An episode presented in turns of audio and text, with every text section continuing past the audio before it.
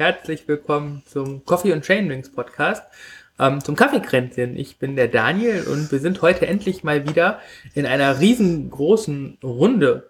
Ähm, Marco ist frisch aus dem Urlaub zurück. Hallo. Hallo. Hoffentlich sonnengebrannt. Du warst ja quasi ganz weit weg im äh, Süden. Ja, bei uns äh, fiel tatsächlich das Wort Sonnencreme im Urlaub. Ja, cool. Ähm, der Schildi hält die Stange. Jawohl, guten Abend. Wieder erholt vom Wochenende. Ja, ziemlich. Ich habe äh, gestern Super. wirklich außer gewandert, habe ich mich ziemlich erholt, ja. War aber auch nötig. War, war aber auch nötig. Ja. Darüber werden wir nachher noch in aller epischer Breite ähm, sprechen. Und der Sascha ist auch da. Hi Sascha. Hi, hi zusammen. Ähm, und mit dir, Sascha, fangen wir nämlich an, weil du warst ja, oder wir haben dich ja vorgestellt, ich glaube vor drei Episoden im Kaffeekränzchen, wenn mich nicht alles täuscht, ne? Und da, da warst du ja noch der, der Rennrad-Sascha, der das so ein bisschen als Ausgleichssport zum Trailrunning benutzt. Und dann haben wir alle quasi hinter, hinter den Kulissen auf dich äh, drauf, weiß ich nicht was, äh, geschlagen oder so. Und ähm, dann hast du dir jetzt ganz schnell auch was besorgt. Ja, ähm, ich habe die Chance genutzt beim äh, Canyon Open, Open Dingenskirchen Festival ähm, und mir einen Tag später dann ein äh, Canyon Exceed äh, gesichert, das in ein paar Wochen kommen wird. Ja. Ja, finde ich voll super. Vor allen Dingen, weil dann auch ausgerechnet doch das Exceed, was ja, ja schon eher so ein, ein klassisches Racebike ist und äh, auch sauleicht, ne? Ähm, ja, irgendwann um die 10 Kilo, meine ich, ja. sagt, sagt das ja, Starter Sheet. Ja. ja. Ähm, du hast das 8.9 genommen oder das 7.9? Ähm, das ähm, ähm, ähm, 8.9, 7.9, nein, ähm, 7.0 Race Pro, whatever. Hm. Okay, also mit einer äh, modernen 1x12-Schaltung, glaube ich dann. Ne? Genau, richtig. Da, ja. ja. Und ähm, dann aber nicht der, der Sit, sondern der Reba-Gabel wahrscheinlich. Frag mich nicht so viele Sachen, da ist ähm, eine Federgabel dran. Ah. äh, ja, genau. Ähm, ja. ja, ich äh, weiß es ja. nicht, ganz ehrlich. Okay, äh, macht ja nichts, wirst du alles lernen müssen, weil ähm, so ein Mountainbike ähm, ist ja schon noch ein bisschen mehr ähm, ja, einzustellen als dann das, das Rennrad äh, typischerweise. Ähm, aber wie kommt es denn jetzt, dass du dich dann doch noch ähm, dazu bewogen hast? Also du hattest ja schon, glaube ich, bei der Vorstellungsepisode so ein bisschen laut überlegt, ne, ob nicht da noch sowas äh, als Neuanschaffung möglich wäre. Ja, ich ähm, da bin ich noch ein bisschen geschwankt zwischen einem Travel oder einem, einem ähm, ja, ähm, Cyclocross-Bike und einem Mountainbike. Ähm, ja, dann hatte ich ja jetzt die, die etwas breiteren Reifen auf dem Rennrad aufgezogen und das ging soweit und ähm, dann war das Wetter ein bisschen schlecht hier draußen. Dann wollte ich eigentlich Fahrrad fahren. habe ich mir gedacht, nee, mit dem Rennrad fährst du jetzt garantiert nicht. Das musst du es wieder sauber machen. Ähm, dann dachte ich mir, wäre so ein Mountainbike gar nicht schlecht dass man auch so ein bisschen mehr durch den Wald fahren kann. Nicht, dass ich das nicht auch sauber machen müsste, aber ähm, ja, beim Regen und Rennradfahren wisst ihr ja selber, die von euch, die Rennrad fahren, ist halt nicht so, nicht so die feine Angelegenheit. Ich muss da immer ein bisschen schmunzeln, weil ähm, so in, in, meiner Rennrad-Vergangenheit war es nämlich komplett anders herum.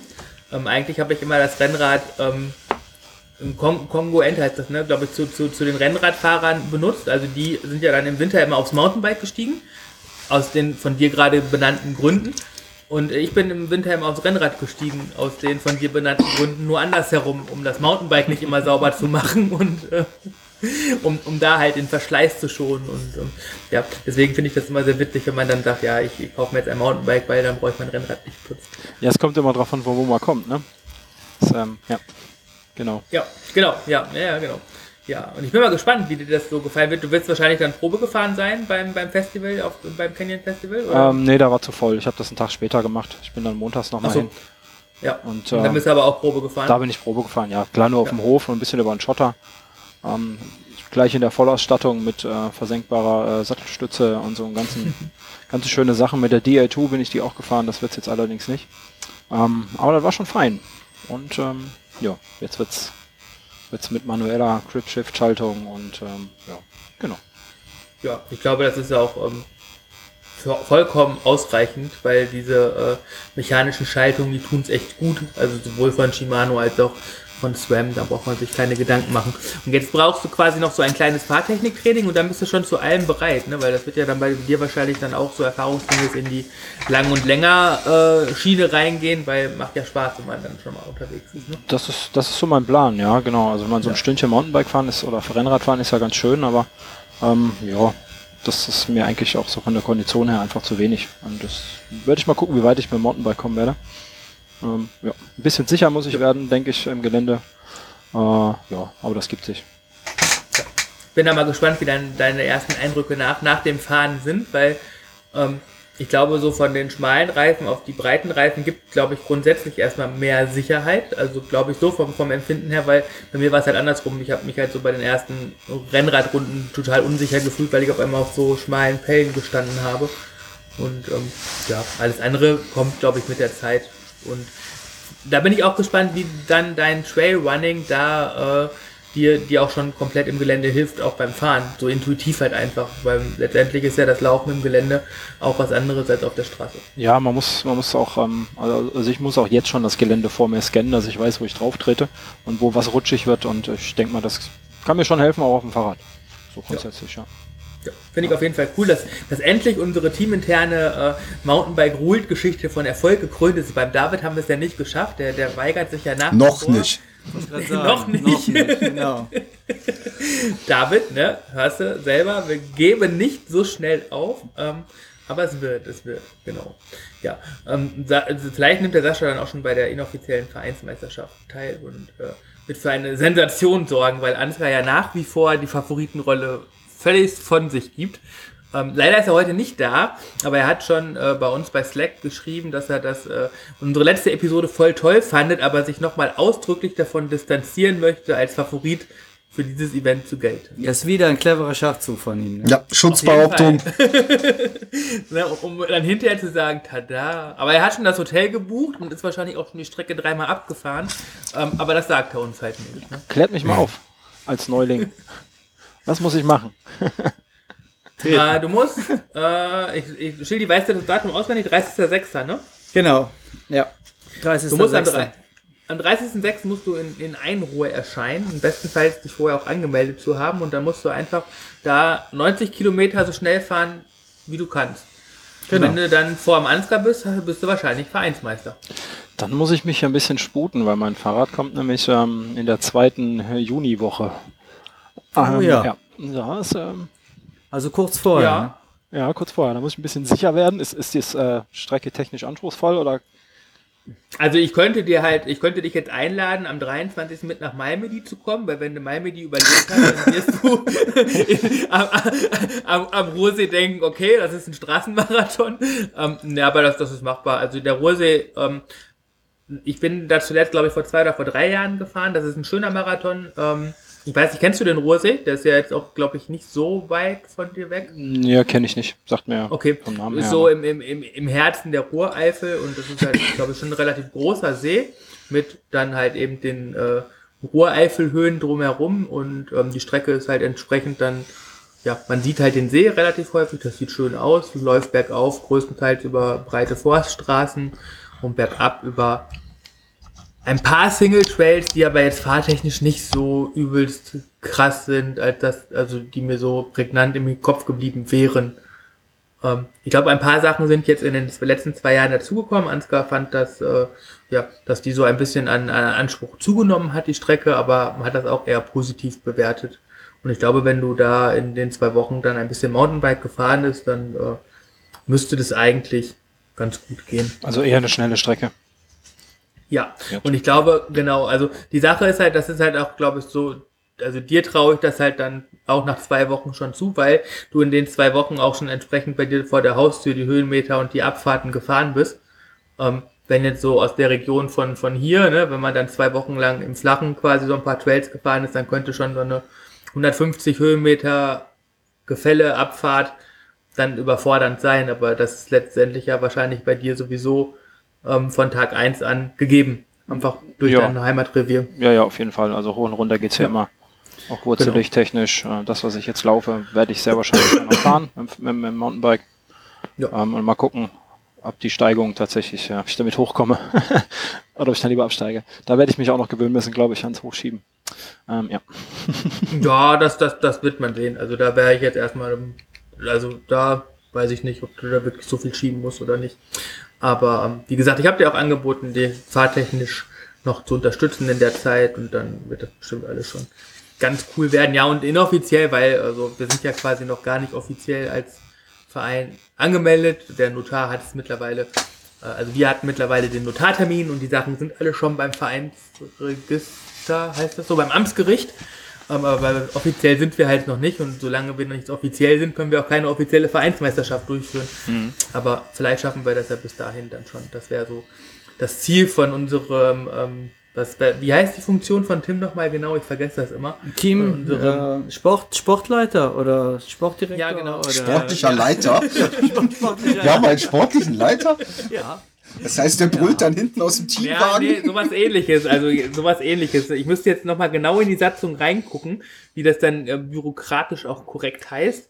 Aber irgendwie sowas ist der Tim. Sowas das ist das, der, mit dem man die Gehälter verhandelt, ne? So in der Regel. Ja, ja, ah, ja okay. genau. Ja, das ist eigentlich eher der Teamchef dann, oder? Ja, ja, wir ja, haben ja das unterscheidet sich ja immer. Es sind ja nicht automatisch die sportlichen Leiter, die auch das Team besitzen. Ne? Die sportlichen Leiter sind eher so für die für die strategischen und aufstellungstechnischen Fragen zuständig und äh, im, im Rahmen des äh, Geldes, was ihnen dann zur Verfügung steht, ne? Genau. Ja. Darüber sitzt dann halt der, der, ist das dann, ja, was ist denn das dann? Ja, der, der Teamchef, ne? Ja, das bin ja ich. Das ist ja klar. Du ne? bist Insofern. der Team-Captain. Das ist wieder was anderes. der, der Team-Captain okay. fährt ja auch selber mit und der Team-Captain muss ja auch beschützt werden, ne? Und der Teamleiter ist ja wieder, oder Teamchef okay. ist wieder ein anderer. Okay, aber ich bin ja nur der Team-Captain bei 24 Stunden Solo-Rennen, weil äh, alles andere ist mir halt zu kurz. Deshalb haben wir ja auch gemerkt, ähm, als wir jetzt neulich am Wochenende ähm, in Essen waren. Ja. Ähm, Ballern mit Ben, heißt so die Überschrift, ne? weil als wir dann nach zwei Stunden fertig sind, waren und ihr beiden Heringe und äh, Streichhölzer. Also der Ben war, glaube ich, der Hering und der Schildi ist das Streichholz und ich bin das Kantholz, nur damit man sich das vielleicht auch so visuell so ein bisschen vorstellen kann. Durchgefroren aufgrund des Dauerregens Bad war ich ja gerade warm. Korrekt. Ne? Und, so, ähm, das um das schon mal vorwegzunehmen, du hast ja auch äh, deine Vorteile komplett ausgespielt, weil du hast ja mit Wasserkühlung gearbeitet, ne?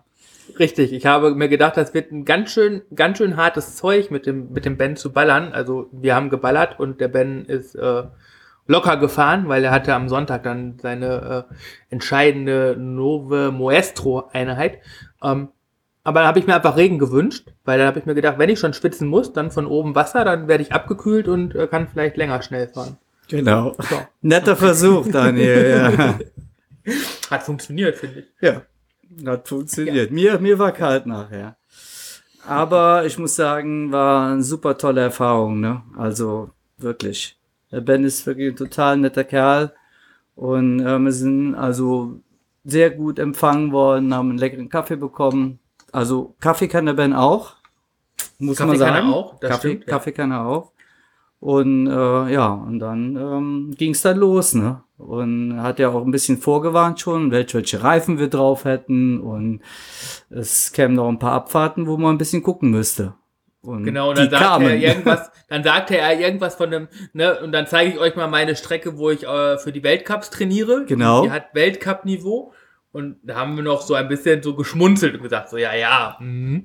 ähm, naja, ähm, bist du sie ganz runtergefahren? Ja, ja. Aber okay. ich muss ganz ehrlich sagen, du kommst dahin, guckst runter, entweder du fährst einfach rein und ich hatte richtig einen Stift hinten raus. Ne? Also ich war froh, dass ich unten war und ähm, wenn man das noch vorher noch nie gesehen hat, die Ecken und Kanten, die da waren und diese steilen Wurzelabfahrten, da muss man ja entweder man fährt und oder ja war schon schwer, muss ich schon ja, sagen. Ja, ja, ja. Ich bin dann in der, in der in der Hälfte nach einer scharfen Linkskurve, die unmittelbar nach einer Stufe kam, ähm, bin ich dann gerade ausgerutscht, statt links äh, abzubiegen und dann war es für mich vorbei, weil dann konnte ich nicht mehr aufsteigen, weil es einfach zu steil war und ja, äh, war auch schwer. Ja, hat, hat uns aber, aber gelobt, wir hätten das gut gemacht und ja, hätte auch so, genau. glaube ich, gar nicht gedacht, dass wir da runterkommen. Nein. Äh, Es war auch der einzige Trail, wo wir dann Probleme hatten. Ja, Alle anderen ja, gingen relativ gut und flüssig. Ähm, aber so insgesamt fand ich das von der Erfahrung her auch noch mal deswegen krass, weil, ähm, also was das nochmal so für ein Unterschied ist zwischen, ich sag mal, dir so als, als Bergziege, mir als ähm, in der Ebene ja schon ganz okayer Tempo-Bolzer und dann einfach nochmal so Ben als einer der oder der beste deutsche Mountainbiker, ne? Weil das Ja, so ja. Hammer, Hammer. also wir, wir mussten uns echt quälen, um, um am, an, an der Ruhe entlang bei ihm dran zu bleiben.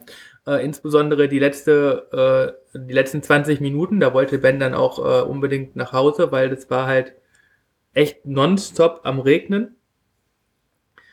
Äh, das, das war für uns wie Rennenfahren, ne? Und Ja. das im Windschatten von Ben, Ja. weil das, einfach noch irgendwie dranbleiben. War so richtig Vollgas und wie gesagt, war ja komplett in Strömen am Regnen und äh, aber wir hatten vorher noch eine schöne Geschichte. Da kam der Moment, wo der Ben gefragt hat, dich gefragt hat, willst du kurz und steil oder lang und steil? Ja, und hat der Team Captain gesagt, ich will lang und steil. Und dann sind wir lang und steil gefahren. Und der Ja, Ben, stimmt. der Ben ist, ist mir entgegengekommen, hat mich abgeholt und dann hat er dich noch ab, ist wieder nach oben gefahren und hat dann dich abgeholt. Sensationell. Sensationell. Ja, und das aber ohne irgendwie die Atmung auch Ja. nur annähernd zu erhöhen oder so. Er hat mir nur oben Das gesagt, ihr kommt zum ungünstigsten Zeitpunkt. er wäre halt topfit. Ja, Ja. so war's. Ja. Ja, ja, nee, aber es war, also, ne, auch damit das jetzt niemand so falsch versteht oder so, ne, also der, der, der Ben wollte uns auch überhaupt gar nicht demütigen Nein. oder wir haben da irgendwie was ausgefahren, das war, äh, Mhm. also bei den Steigungen, glaube ich, könnte er gar nicht lang, also so noch langsamer fahren und, und, und, und mit uns mitfahren, weil er es halt einfach dann von der Trittfrequenz gar nicht mehr. Nee, also Passt. man muss Und- ganz ehrlich sagen, wir haben uns gut unterhalten und ähm, war echt äh, super. Ne? Also wir sind ja. Ja. nicht rumgerast wie verrückt und haben nur dahinterher gehäschelt. Er hat sich wirklich Nein. für uns Zeit genommen, wir haben geplaudert und er hat einen schönen äh, Bunny Hop noch gemacht über, ja, war 8, 80, ja, 65, 80, 70, über so Baumstämme, ne? War geil. Also, Ja. Ja, und was, äh, ich habe ja dann versucht, so in den Downhill so ein bisschen hinterher zu fahren, um einfach auch mal so zu gucken, wo Mhm. ist denn so da der Unterschied? Und der Unterschied ist, glaube ich, einfach die Leichtigkeit. ja, also das ist mir auch Weil, total weil da, aufgefallen. da, wo wir halt so überlegen und uns eine Linie zurechtnehmen, da fährt er einfach. ja, richtig. Und, auch, ne, und da, wo wir laufen lassen, da tritt der. Ja. Und, und dann, da hat man gar keine Chance hinterher zu kommen. Also das ist echt schon. Also von hinten kann man das besonders gut sehen, wie geschmeidig und wie äh, ja schön er auch fährt. Ne? Also Ja. da passt wirklich alles. Ne? Ja. Ja.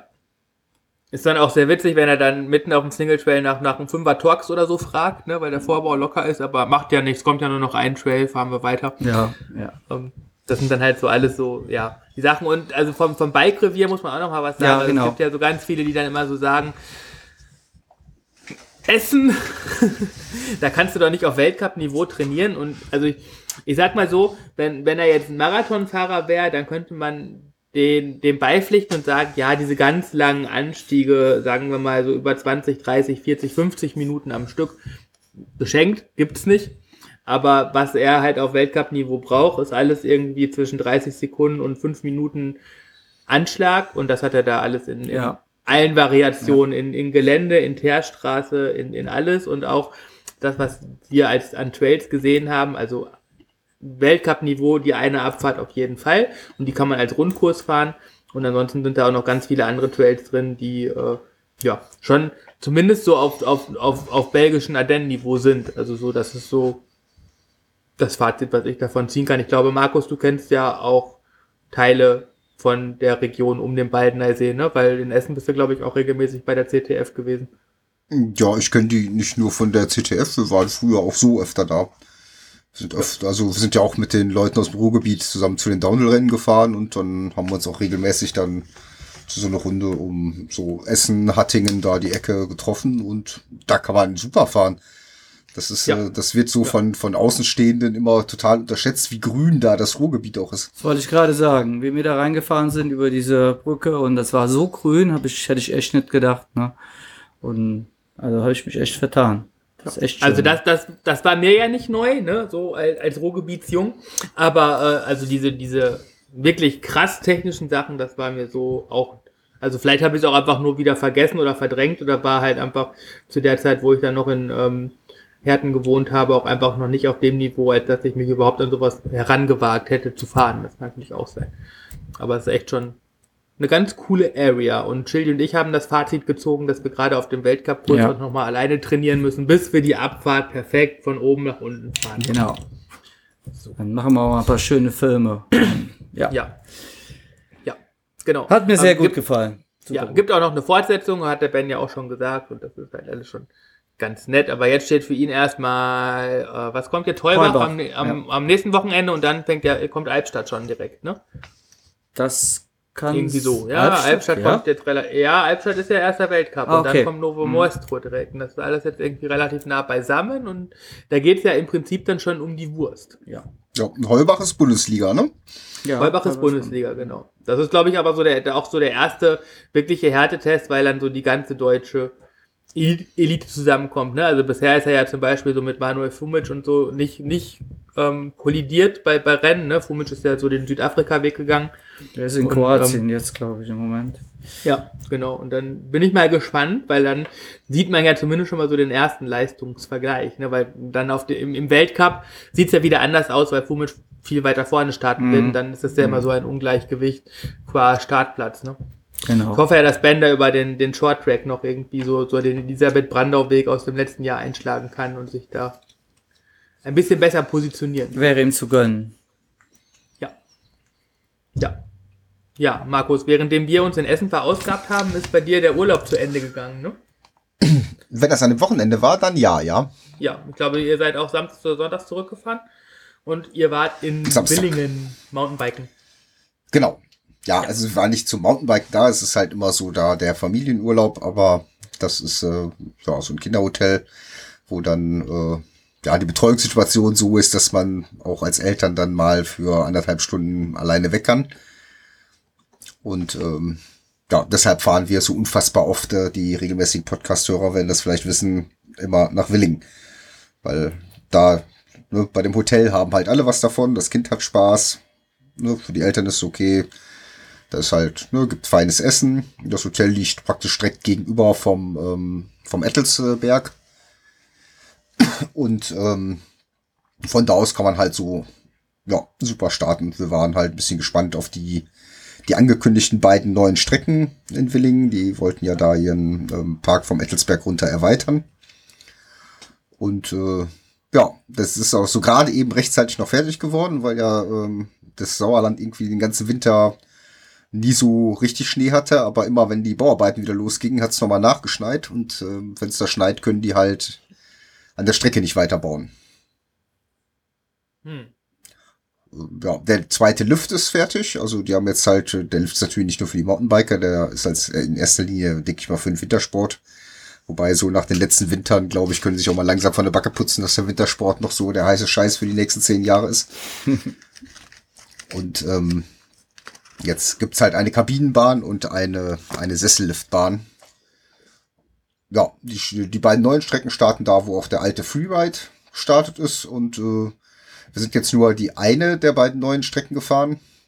Und die war im Prinzip genauso wie der Freeride, nur in länger und weiter gezogen. Also nicht so steil, dafür ne, mehr Kurven. Also im Prinzip, als hätte man die einfach nur auseinandergezogen. Ansonsten behauptet meine Frau sogar, da ein Muster zu erkennen zwischen den Abfolgen von Anlieger Double Stables. Und ähm, ja, war für uns jetzt schon ein bisschen enttäuschend, wenn jemand äh, das irgendwie so ne, Country Flow Trail nennt, dann denkt man bei Trail natürlich auch ein bisschen mehr an einen Trail und nicht äh, ja, an eine gebuddelte Brechsandstrecke. Das ist zwar nett, aber immer wenn wir die zweite Strecke einsehen konnten, sah die im Prinzip, also die zweite neue Strecke, sah im Prinzip genauso aus wie die, die wir gerade gefahren sind. Sind wir zwar nicht selber runtergefahren, aber große Unterschiede konnten wir da bisher nie so sehen.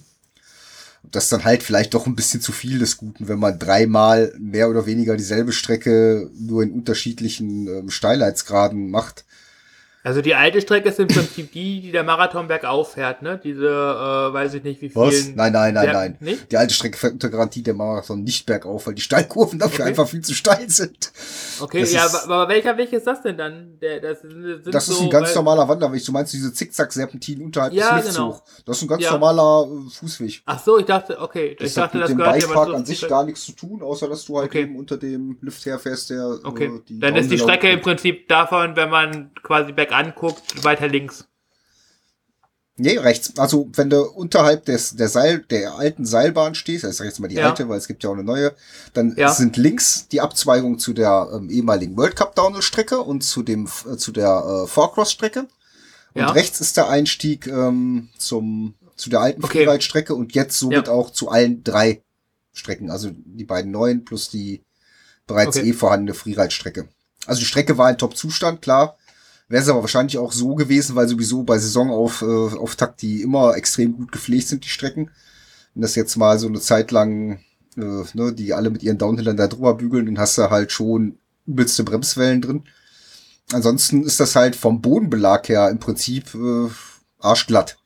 Also da, das hat, sag ich mal, jetzt mit einem Naturtrail exakt gar nichts zu tun, außer dass er halt eben auch durch den Wald geht, die Strecke.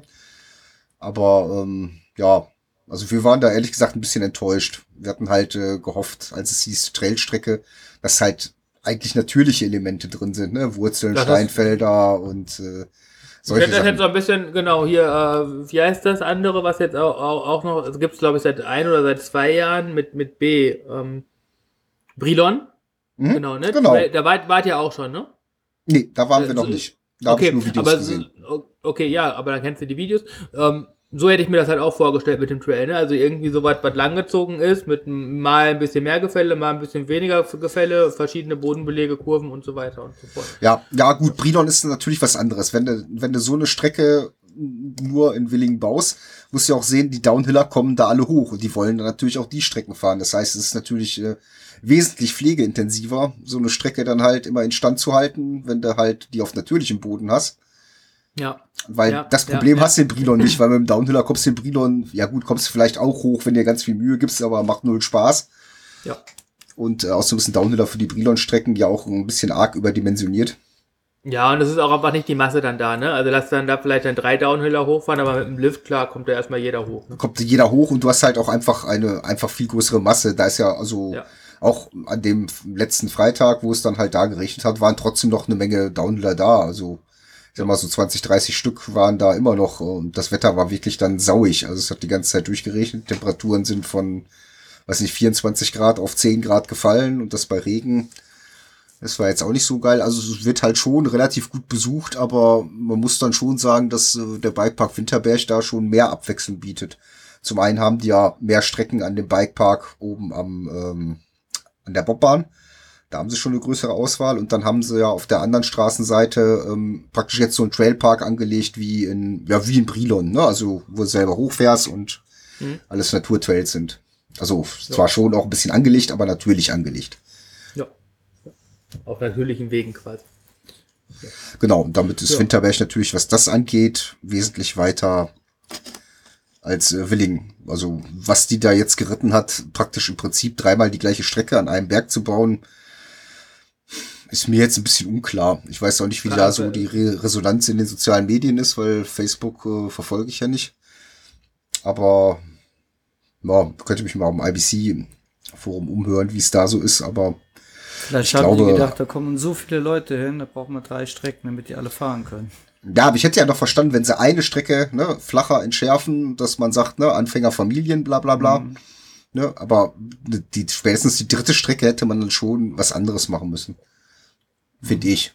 Hat das denn dreimal der gleiche Designer designt oder? Ähm? Ja, das macht alles der, die Schneider. Also so diese Brechsandstrecken kann der auch gut. Da gibt auch nichts zu meckern. Ja. Aber ähm, für mich ist es nicht das, was ich möchte. Also ja. deshalb sind ja. wir auch die zweite Strecke gar nicht mehr gefahren, weil wir dann lieber normal da unsere Touren gefahren sind. Also wir fahren sowieso auch, wenn wir die Strecken fahren, immer selber hoch. Fahren nicht mit dem Lift. Und ähm, wäre jetzt aber auch kein Problem gewesen, die, die zweite Strecke nochmal dann zu fahren. Aber hatten wir jetzt irgendwie nicht so Bock drauf, dann sind wir lieber so ganz normal da gefahren. Hm. Werden wir beim nächsten Mal nachholen, wenn wir da sind. Aber ich glaube, vorher fahren wir tatsächlich entweder erstmal nach Brilon oder äh, nach Winterberg. Ja, also von Brilon bin ich ja echt sehr, sehr, sehr, sehr positiv überrascht. Ne? Also ich habe das ja immer so ein bisschen als total langweilig und äh, zu kurz und zu wenig Höhenmeter für so einen Tagesausflug, aber wenn man die Strecke einfach zweimal fährt, dann, dann passt es halt so komplett und die ist echt richtig, richtig schön, sowohl beim Bergauffahren als auch, auch beim Bergunterfahren angelegt. Also das, das macht echt Spaß. Das war so letztes Jahr so einer meiner, ja, sag ich mal so, besten Aha-Effekte. Ich meine, ist jetzt, wenn ich in der Eifel wohnen würde, so wie Schildi und Sascha, weiß ich nicht, ob ich da hinfahren würde, weil man hat, glaube ich, Vergleichbares dann auch vor der Haustür. Äh, aber gerade so für dich oder auch für so, äh, weiß ich nicht, ne, wenn man dann so Richtung Wesel weiter datteln und so, wo es ja dann einfach, wo man schneller im Sauerland ist als in der Eifel, das ist, glaube ich, schon eine ganz coole Sache. Mhm. Ja, ja gut, also Eifel sind wir auch, waren wir auch zusammen schon öfter. Das machen wir. Wir geben halt dem Sauerland im Prinzip den Vorzug wegen der Hotellage da, weil in der Eifel gibt's halt keine vergleichbaren Kinderhotels. Und zum anderen brauchst du in die Eifel trotz gleicher Entfernung von hier aus länger, weil du halt immer durch den Kölner Raum durch musst. Das heißt, in irgendeiner Art und Weise, wenn du dich eine riesen Klinke fährst, musst du an Köln vorbei und das ist halt immer eine mittlere Katastrophe. Hm, ja, klar. Zumindest, äh, ne, wenn Ferienanfang oder Ferienende ist, dann kriegst du da ja. natürlich echt die Krise. Jo. Tja. Tja, so ist es. So ist es halt. Ähm, der, der Schildi und der Ansgar und ich, ne? Wir, wir machen noch was viel cooleres als, als Trailpark Brilon. Mhm. Vor allen Dingen höher. Wir fahren, wir fahren dahin, wo 27 Milliarden Tonnen Eis sind. Genau. Noch. Noch. noch. Ja, noch. Ist doch immer ja. Klimawandel. Ja, ja, genau. Man merkt unsere leicht dystopische Note bei dem Thema Klimawandel. Wir fahren da ja ziemlich zeitnah hin äh, im August. Und ähm, das wird schon. Aber ich hatte ähm, gerade auch schon das, die, die, die äh, Bike Life Tour Wochenrückblick-Episode aufgezeichnet und die erscheint ja quasi davor. Und da habe ich auch schon gesagt, da machen wir nochmal eine Spezialfolge zu zum Stoneman Glaciara. Genau. Den wir im August befahren werden. Ähm, 135 Kilometer, 4.500 Höhenmeter in One Go, weil wir sind ja hart. Ähm, das wird, glaube ich, schon so eins der, der Highlights des Jahres, unabhängig von, von, von einem Rennen, weil äh, das ist natürlich kein Rennen, auch wenn das, ähm, wenn man einen, einen Stein gewinnen kann, einen goldenen, wenn man das wirklich in einem Tag schafft, aber das Ganze hat natürlich eher so einen äh, epischen Tourcharakter, ähm, was das Ganze aber oder auch die Leistung nicht schmälern wird, weil ich glaube, das ist echt schon ja, das ist ziemlich happig, da sind Sachen dabei, also das kann man bei uns hier gar nicht nachstellen, ne? mit 1600 Meter an einem Stück nach oben fahren. Das gibt eine Nummer. ja, ja. Wir werden leiden und Spaß haben. Und wir freuen uns jetzt schon wie Bolle und würden uns am liebsten jetzt schon wünschen, August zu haben. Genau, werden morgen schon losfahren. Ja. Einpacken. Du, du, du, ne, weil du bist ja das Streichholz. Ich als Kantholz denk mir nur, cool, ich habe noch ein bisschen Zeit, ein paar Funde zu verlieren. du kriegst aber, kriegst aber demnächst ja dann auch Gesellschaft im Team Kantholz. Ähm, weil ja. wir sind ja ungefähr gleiche Gewichtsgrößenklasse. ja. ja. Genau. Ja, ich kann das Ganze ja noch um das Team Baumstamm ergänzen. ja, dann, Kantholz ne? rollt aber besser, haben wir feststellen müssen. ja, das, das stimmt. Kantholz überrollt Streichholz hatten wir in Essen. ja. Das, das, das ist ja. Das ja, sind Fakten. Das so. Ja, das sind Fakten. Ja. Ähm, okay, äh, wir haben es ein bisschen eilig.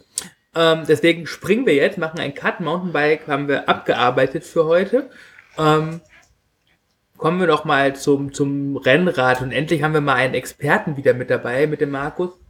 Ähm, Im Vergleich zu, zu Schildium. Ja, Schildium, wir sind da ja ähm, noch, noch weniger besehen als, mhm. als du. Ne? Also ich meine, Tim kannst du auch nicht ersetzen, aber du hast ja schon viel verfolgt und äh, die Klassiker-Saison ist zu Ende gegangen, gestern mit äh, Lüttich, Bastogne, Lüttich äh, ein meiner Lieblingsrennen, muss ich dazu sagen, einfach weil das halt so, so, so schön hügelig ist. Ich habe es aber, äh, weil ich arbeiten war, nicht gesehen. Und ähm, wir wollen jetzt auch, glaube ich, gar nicht so großartig episch lang über Lüttich, Bastogne, Lüttich sprechen, sondern so allgemein über die, die Klassiker-Saison nochmal in aller, wie heißt das? Form. In, in, aller Ausführlichkeit auch nicht so unbedingt. Nee, also ich glaube, nee. wir schließen das kurz ab. Aber vielleicht mal ja. sagen wir vorher kurz ja. dem Sascha Schuss, weil der muss jetzt nämlich langsam los. Mach gut, Sascha. Ähm, Dann noch einen, noch einen eigenen Termin, einen eigenen Podcast. einen eigenen. Oh, der feine Herr hat was Der feine Eigenes. Herr. Der, der, der Sascha. feine Herr, der zieht sich jetzt wieder die Maske an, ist dann der Trailrunners Dog Genau. mit der Sascha und äh, Ja. ne, wir verlinken ihn in den Shownotes, dann könnt ihr nämlich da weiterhören, was der Sascha noch so heute gemacht hat. Ja, ich Oh, habe heute auch Sascha. Mario in, äh, als Gast. Ähm, allerdings Was? anderen. Der Schildi geht jetzt auch? Das Schildi geht auch. Jetzt gehen alle rüber, dann gehe ich auch rüber. Ja, wir treffen uns dann gleich beim Trailrunners Dog. genau. Ja, ja, alles klar. Okay, mach's gut, Sascha. Schön, Dann- dass du da warst. Jo, und, ciao. ne, Mountainbike is coming. Ja, bis äh, demnächst. Tschö. Tschö. Ja. Ja, also ich glaube, so ganz episch werden wir die Klassiker jetzt auch nicht machen, nur, ich sag mal, so offiziell endet ja so ein bisschen ähm, die Klassiker-Saison mit ähm, Lüttich-Bastogne-Lüttich. Die schönste Zeit des Jahres. Die schönste Zeit ja. des Jahres, da gibt's auch nix. Da lassen wir auch nix drauf kommen. Gewonnen Markus, hat ich habe mal eine. Frage. Ja, bitte. Äh, wie ist denn äh, bei dir so das Finale angekommen, die Streckenänderungen gegenüber dem Jahr oder den Jahren davor? War das int int int interessant genug so jetzt, wie das zu Ende gegangen ist? Oder äh, Boah, ich weiß nicht, ob es an der Strecke lag oder am Verlauf, aber ich fand es tatsächlich von den Klassiker-Monumenten jetzt, also jetzt mal abgesehen von, von Mailand San Remo, was ja bis auf so, ne, dem, ab dem Poggio ja erst interessant wird, fand ich es jetzt halt im Vergleich zu, auch zu den Halbklassikern schon, ehrlich gesagt, das langweiligste Rennen. ja, weil die die ganze Zeit davon gesprochen haben, die hätten das Finale also entschärft. Du, ich glaube, die sind ja in die Stadt reingefahren jetzt hier auch, ne? Und irgendwelche Berge waren zum Schluss dann gar nicht mehr drin und die Entscheidung müssten halt die Bergfahrer vorher suchen. Ich habe leider drin gar nicht gesehen. Hätte mich nur mal interessiert, ob das wirklich so war. Ne? Ob die Ja, es wirklich war vorher reagieren so. mussten. Ne? Ja, also, Also- das war ja früher Ja. tatsächlich so, dass es gar nicht in Lüttich äh, gefinisht hat. Ah, okay. Genau, Also, sondern in, in Paris-Roubaix startet natürlich auch nicht ne? in Paris, also da brauchen wir uns auch nichts vormachen. Aber das war vorher in, in Ans, glaube ich, hat das immer gestartet, ne?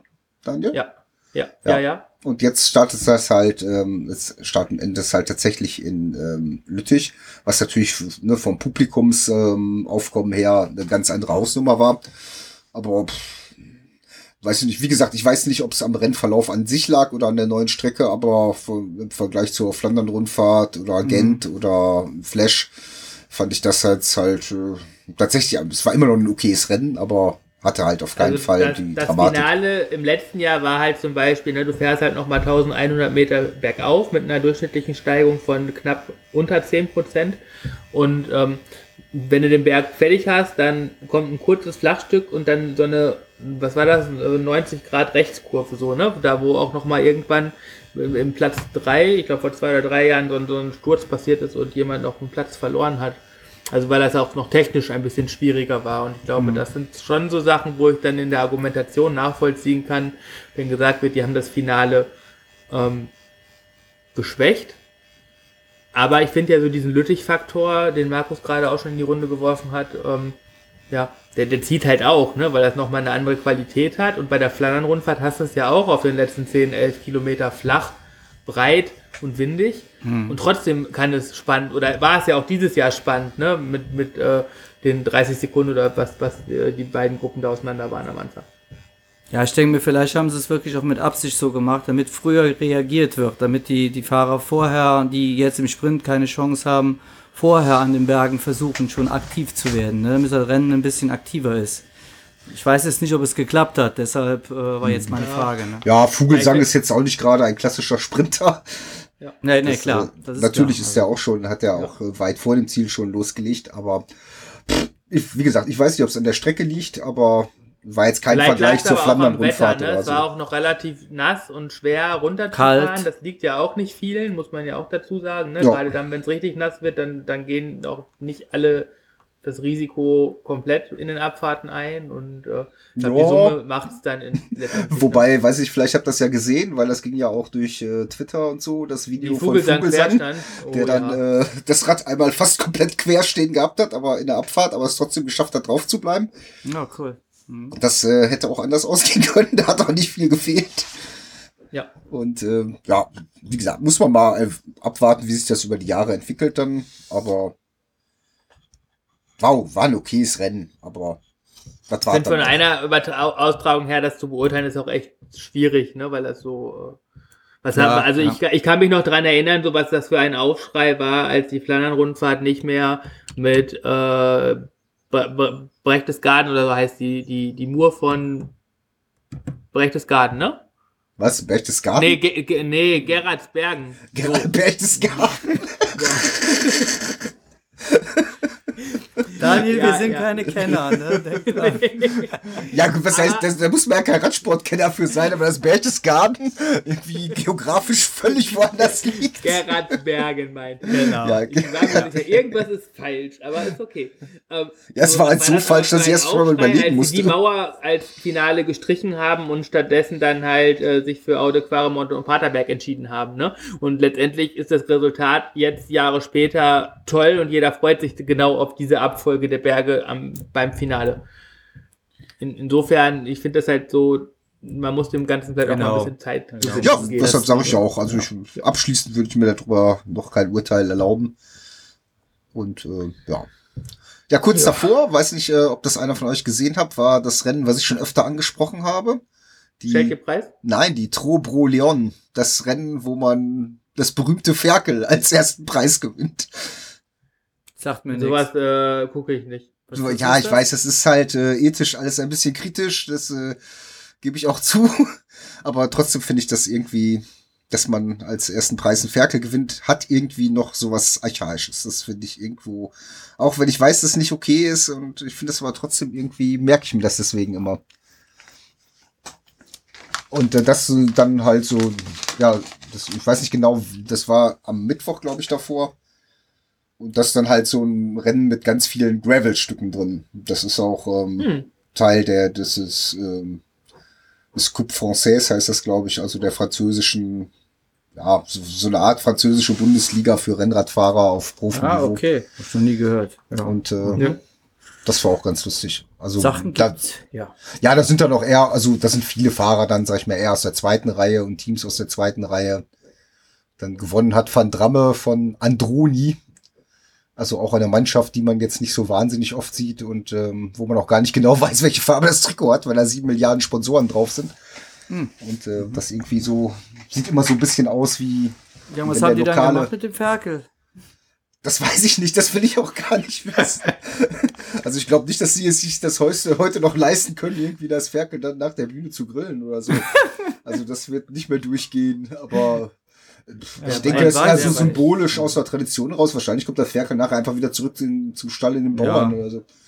Genau so wollen wir das dann auch stehen lassen. Es ist nur, es ist nur geborgt, genau. Genau. Ja, ich Ja. glaube auch eher, dass es eher einen symbolischen Charakter, zumindest ähm, will ich das hoffen.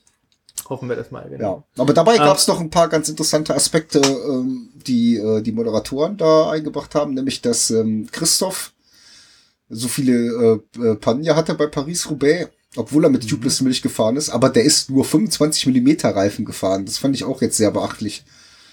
Warum Also ich habe nur gehört, ähm, er würde nie mehr diesen Reifen fahren und äh, es hätte daran gelegen, dass er halt tubeless gewesen wäre. Also Ja gut, das halte ich jetzt erstmal für ein Gerücht. Also wenn du 25 Millimeter Reifen fährst, dann brauchst du dich über Durchschläge, glaube ich, auch nicht so arg wundern. Erst recht vor allen Dingen, genau, er ist nämlich nicht der leichteste. Ja, und der ist ja auch noch richtig fettes Hochprofil gefahren. Weiß nicht, was es war, so 80 Millimeter, ne, Carbon. Da flext ja auch nach oben nichts mehr. Und wenn du dann Mhm. mit ein bisschen weniger Luftdruck 25 Millimeter Reifen fährst, ne, beim richtigen Snakebite nützt dir jetzt Tubeless auch nichts mehr. Also, Aber ganz ehrlich, sowas kann man doch testen vorher. Ich verstehe das nicht. Also, ich weiß auch nicht, ich habe da auch nicht ehrlich. genug Einblick, aber jetzt so von den Fakten, die die da bei Eurosport gesagt haben, würde ich mal sagen, dass das vielleicht, also in meinen Augen, eine Blödsinnsidee ist. ja. Also zum einen weiß ich sowieso nicht, wofür 25 Millimeter, ne, während die teilweise andere teilweise 30 Millimeter Reifen fahren, weil Paris-Roubaix gut sein soll. Das äh, erschließt sich mir nicht so ganz. Weil dass das halt mit schmalen Reifen besser rollt und so, das ist ja mittlerweile auch schon wissenschaftlich widerlegt. genau. Und ähm, ja, ich weiß auch nicht, so großartig wird die Aerodynamik da jetzt auch keine Rolle spielen, dass ja so eine fette Felge drunter klatscht, Tja. Also, glaub ich. Ja. Wenn ein Hörer da Näheres weiß, äh, dann kann er gerne da einen Diskurs anstoßen, aber mir erschließt sich jetzt so die Art und Weise nicht so sehr. Also ich glaube, so in der Aerodynamik, äh, also ne, das wird schon eine Rolle spielen, aber die Frage ist, ähm, bei Paris-Roubaix mit 50 Kilometer äh, Kopfsteinpflaster der übelsten Sorte, ob da dieser Faktor noch so viel zählt, weil letztendlich, ähm, ja. Ja gut, die Frage kann sich Christoph jetzt selber beantworten, ob das Ja, da so ja, viel zählt. Aber also Ähm, meiner Meinung nach halt, ne, 28er Reifen, 30 Millimeter Carbonfelge und äh, ne, Da haben wir ja in der vorigen Folge schon drüber gesprochen. Ähm, also mir äh, ist sowieso ziemlich unklar. Also mehr Gravel wie, wie bei Paris-Roubaix gibt's ja eigentlich gar nicht, ne? Und der und Unterschied zum Gravelbike ist mir da jetzt irgendwo, weil die fahren noch normale Rennräder jetzt da, ne? Außer dass die, dass der Vorbau eventuell ein bisschen flext oder sowas, aber die fahren doch normale Rennradrahmen, oder? Ja, ja, viele Rennradrahmen wie bei Trek, die haben ja beispielsweise auf äh, bis auf dem Bergrad bei allen diese Isoflex, ähm, Isofix-Einlagen, also diese dämpfenden Elemente im Rahmen. Mhm. Das hat ja sogar das, das Aerobike von Trek schon. Mhm. Und ähm, als das noch nicht hatte, sind die tatsächlich das Normali gefahren, was auch im Ursprung genau für sowas entwickelt worden ist. Und ähm, aber ich, ich glaube, jedes Team setzt da eher auf äh, eher dämpfende Geschichten, weil Mhm. alles andere macht da ja auch keinen Sinn. Ja, klar. Ne, ich, da gab's ja auf Twitter auch ein ganz lustiges Bild, wie jemand so wie viel übereinander gestapelte Oreos da in so eine Lücke zwischen die Pflastersteine gestellt hat, damit man sehen konnte, wie tief das ist. Es waren auf jeden Fall, weiß ich nicht, sieben, acht Oreos übereinander. Heftig. Ja.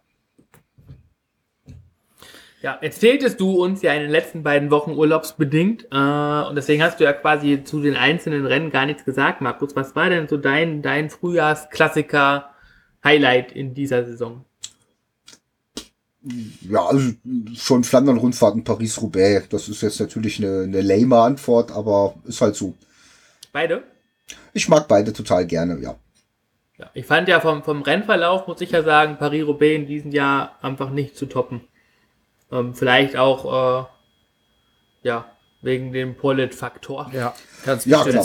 dann- Ja. Ja, wobei mir da tatsächlich Van der Poel gefehlt hat bei Paris-Roubaix. Den hätte ich da natürlich extrem gerne gesehen. ja. Ja, vor allen Dingen auf dem letzten Stück. Ich glaube, der wäre nicht ins Velodrom äh, als Gruppe reingefahren, wenn er denn da mit bei gewesen wäre. Ähm, aber da wirfst du halt was Gutes rein, weil für mich ist dann nämlich dann nicht die Flandern-Rundfahrt Nummer zwei, sondern eben das Amstel Gold Race, weil also einfach auch so der, der Dynamik geschuldet, ne? Äh, Ich, wir haben es ja in der letzten Folge quasi mit, mit Gänsehaut äh, reingeschnitten, ne? Sechs Kilometer vorm, vorm Ende irgendwie, ja, Van der Poel wollte Party machen und ist jetzt raus und äh, naja, dann das, das Comeback, was ja wirklich seinesgleichen sucht, ne? Und wo, wo Ben auch dann am, am Samstag nochmal so ganz ehrfürchtig gesagt hat, so, der, der hat echt einfach Angst vor dem Junge. A, weil er das Loch geschlossen hat, aber auch, weil er dann am Ende auf den letzten 200 Kilometern mal im Schnitt über 800 Watt gefahren ist. Ähm, Ja. was auch bei der Mountainbike-Saison nichts Gutes heißt, also zumindest für, für Ben. Ja gut, ist halt schon bekannt, ob Van der Poel überhaupt die komplette Mountainbike-Saison fährt. ja, ich gehe schon davon aus, das ist ja das vorolympische Jahr. Ähm, ich, ja, Ich habe da auch Also noch nichts gehört. jetzt- ich gehe davon aus. Ja, weil ich meine, irgendwann muss der da auch mal eine Pause machen. Macht Ach Quatsch, der. der doch nicht. Ja. Ja gut, weil also ich meine, die Klassiker-Saison, die hat er ja sonst in dem Maße nie gefahren und äh, was der sich da verschlissen hat, ich meine, bei der Flandern-Rundfahrt ist er ja auch nach, ähm, nachdem er souverän stürzend ausgewichen ist, dann noch auf dem Bordstein dann hingeflogen, weil er auf dem Bordstein ausgewichen ist und seinem Teamwagen winken wollte. und ist von da aus auch noch wieder komplett zurückgefahren, ne? Beim Amstel Gold Race von hinten wieder nach vorne gefahren und ähm, Ja, das ist halt das, was ich in der letzten Woche schon gesagt habe. So, ne? Ich glaube, das ist, wenn der, wenn er das Rennen analysiert hat, die Flandern-Rundfahrt, dann wird er sich gesagt haben, das mache ich nie wieder, in der Gruppe zu bleiben und dann am Ende Vierter, Fünfter, Sechster zu werden, weil das ist auch nicht seine Art, ne? Und, und genau diese, dieses beherzte Eingreifen vom Amstel Gold Race hatten wir uns ja bei der Flandern-Rundfahrt auch schon gewünscht. Da ist ja keiner dann gefahren, weshalb das Rennen ja dann so ausgegangen ist, wie es ausgegangen ist. Und ähm, ja, ich glaube, da ist er einfach so prädestiniert für, dann alles auf eine Karte zu setzen. Ne? ja gut. Was ja auch, aber- was, was aber letztes Jahr beim Mountainbike ja auch schon so war, aber da hat er ja dann immer so ein bisschen das Pech gehabt, dass Schurt da hinten raus ja dann doch nochmal äh, kontern konnte. Ja, der ist ja immer Vollgas, ne? Der ist immer vorne weg, der hat überhaupt nicht Ja. taktiert, sondern immer vorne weggefahren. Ja. Ja. Ja, aber ich glaube, mit der Taktik kannst du doch keine komplette Saison beschreiben. Der hat jetzt die ganze Cross-Saison gefahren, die Klassiker gefahren und auch wirklich übelst auf Verschleiß, also was so, ne, Kräfte verschleudern, in Anführungszeichen, angeht. Und jetzt noch die komplette Mountainbike-Saison dran Ja, Wenn die die, Frage, zu Ende er ist, macht. ist ja schon fast Ja. wieder die Cross-Saison. Also, das, Ja, das, ich weiß nicht. Also ich, ich also jetzt hat er ja A, eine, eine kurze Pause und also ich finde, das, das passt halt auch schon so ganz gut so in den Trainingszyklus zusammen, ne? Dieses kurze, harte Cross, dann Cut mit einer Pause und Vorbereitung auf die längeren Rennen. Mit der längeren, mit den längeren Rennen dann wahrscheinlich aber auch wieder die Grundlage für die Mountainbike-Saison und äh, jetzt nochmal gute zwei Wochen Regeneration und dann, also ich kann mir schon vorstellen, dass das passt. Ist halt die Frage, ob er zum Beispiel dann nach Amerika reist, ne, oder ob er nicht das sich zum Beispiel dann knickt oder so. Ähm, Was wahrscheinlich auch davon abhängig ist, wie gut dann der Einstieg in die Mountainbike-Saison wäre und welche Chancen er dann im Weltcup halt in diesem Jahr gegen, gegen Schurter hat. Oder, das ist ja so dann die nächste Sache, ist Schurter überhaupt dieses Jahr das Maß aller Dinge? Oder äh, was ist mit ähm, Europameister Lars Forster, ne, der ja jetzt in den Vorbereitungsrennen, die er mit Schurter bestritten hat, zweimal gewonnen hat. Also ich denke mal, wenn er sich vorbereiten will oder wenn er, wenn er die Punkte holen will und will bei Olympia starten, ne, also dann wird er auch noch einige Rennen fahren. Wenn er jetzt, wenn jetzt kein Olympia vor der Tür stände, dann würde ich sagen, er macht eine Pause und fährt im, am Ende des Jahres wieder Cross. Aber Ja, ist halt auch die Frage, was, was will er perspektivisch, ne? Weil wenn er, also wenn er, wenn es ums Geld verdienen geht, wird das ja wahrscheinlich irgendwann auf so eine Straßenkarriere Ja. hinauslaufen müssen. Und letztendlich mit seinen Anlagen, weiß ich gar nicht, Markus, was sagst du da zum Beispiel, ne? Tour de France? Ist Van der Poel da ein Kandidat? Mit seiner Fahrweise, finde ich, hat der da, könnte der da, äh, ja, qu- quasi so, so diese, diese Langeweile, die man ja von der Tour kennt, so völlig durchbrechen und für ganz schön coole Überraschungen sorgen.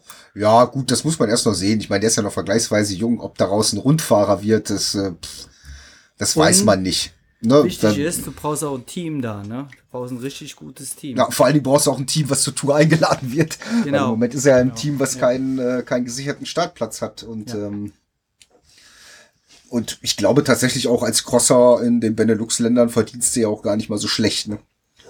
Und das auf jeden Fall, das stimmt wohl. Also darfst du nicht vergleichen mit unseren Crossern dagegen. Ne?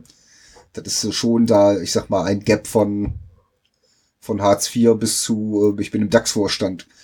Also wenn du siehst, was bei uns die Crosser verdienen, dann ist Ja. das schon was anderes. Ja. Ja, aber er hat Riesentalent und ja, die Frage ist, wo der Weg dahin geht, ne? Genau, das wird man sehen. Die Frage ist ja auch, ob er, äh, im Moment sagt er natürlich, dass er bei seinem Team bleiben wird. Erfahrungsgemäß weiß man, dass äh, wenn irgendjemand mit Geld wirft, dann, dass da auch nicht mehr besonders lange dran festgehalten wird an solchen Aussagen. Und ähm, ich denke mal, auf dem Niveau muss auch natürlich sein Anspruch sein, im Team zu fahren, was halt äh, fix bei den Pro-Tour-Rennen dabei ist. Mhm, genau. Ja. Ja. ja. Wenn er das dann so einschlägt, ja. Ja, das ist doch ein schöner Schlusssatz. Ähm, wie es mit Van der Poel weitergeht, werden wir dann in zwei oder drei Wochen sehen, wenn die Mountainbike-Saison losgeht. Entweder steht er am Start oder auch nicht. Wenn er am Start steht, glaube ich, wird es äh, sehr interessant, da nochmal den, den Vergleich zu, zu Schurta und den anderen äh, Mitfavoriten zu sehen. Und wenn nicht, dann ist das, glaube ich, auch schon dann ein ganz klarer Wink, wo, wo sein Weg hingehen wird. Ne? Ja, Weil dann, ja. dann ist klar, dass auch Olympia nicht das Ziel ist, zumindest nicht in, im Mountainbike-Bereich, Genau. ähm, sondern dann wahrscheinlich doch eher Cyclocross und Straße. Ja. Ja, Das könnt im ihr auch Mountainbike braucht er im Prinzip erstmal nur die Qualifikation per se, dass er nominiert wird. Glaube ich, steht ja relativ außer Frage, wenn er halt die Ja, Quali schafft. ja. Von daher Auch die Punkte, braucht er, ne? Ja. muss er halt nur die, die Quali an sich schaffen. Das wird nicht so das Riesenproblem sein. Ja, Und, Schildi, äh, das, was du mit den Punkten meinst, da geht es darum, wie viele Startplätze das Land bekommt. Ah, okay. Mhm. Das ist aber dann, also das ist natürlich bei, bei so fünf deutschen Fahrern, wovon vielleicht dann zwei sicher dabei sind, aber dann letztendlich die anderen drei um ein oder zwei Plätze kämpfen, dann nochmal was anderes, ne?